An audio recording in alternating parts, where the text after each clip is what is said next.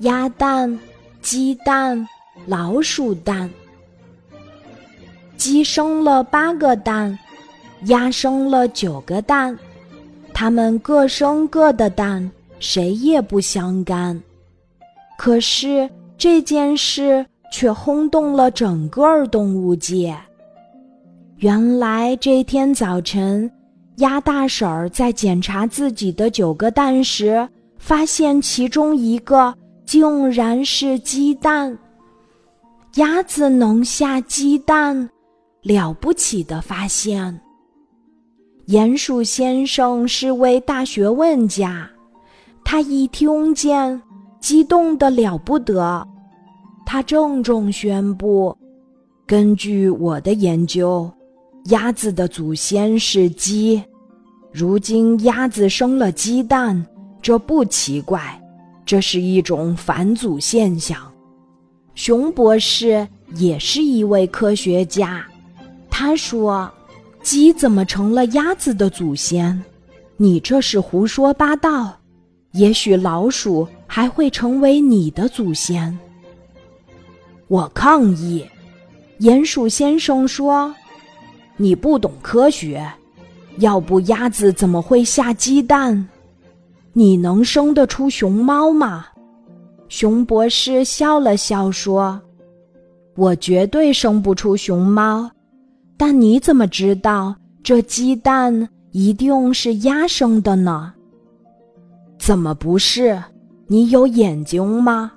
鼹鼠先生生气地说：“鸭大婶儿生了九个蛋，一二三四五六七八九，瞧，这第九个就是鸡蛋，这是明摆着的。”熊博士不慌不忙地绕着鸭子窝走了一圈儿，把九个蛋都仔细研究了一下，然后他对看热闹的小田鼠说：“劳驾，你去把小老鼠哥俩找来。”小老鼠哥俩见了熊博士，有点儿战战兢兢的。熊博士说。能把你们洞里的那只鸭蛋送来吗？鼠老大说：“博士，我不明白你的话，我们哪儿来的鸭蛋呀？”鼠老二尖着嗓子说：“我们还没有学会生鸭蛋呢。”大家哄笑了，鼹鼠先生笑得尤其厉害。熊博士又绕着鸭窝走了一圈儿。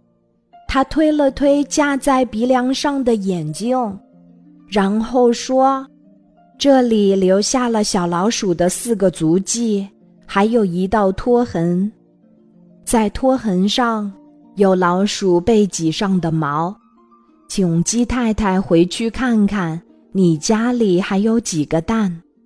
鸡太太飞奔而来，他结结巴巴地说：“家中还剩七个蛋。”少了一个，熊博士说：“这个鸭子生的鸡蛋是你的，在老鼠的窝里有一个鸭蛋，当然这并不是老鼠生的。据我分析，是两只老鼠偷了一只鸡蛋，就像他们往常干的一样。一只老鼠仰面朝天，抱着鸡蛋，另一只老鼠。”拖着它的尾巴往家里搬，怎么后来鸡蛋变成鸭蛋了呢？鼹鼠先生问。很简单，熊博士指指鸭子说：“当老鼠把鸡蛋拖到鸭子窝边时，发现鸭蛋比鸡蛋大得多，于是嘛，就把鸡蛋换成了鸭蛋。”事情就是这么简单。两只小老鼠要求回家去搬鸭蛋，他们争取宽大处理。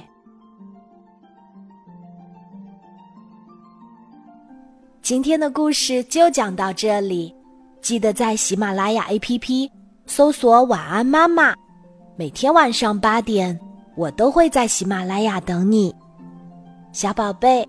睡吧，晚安。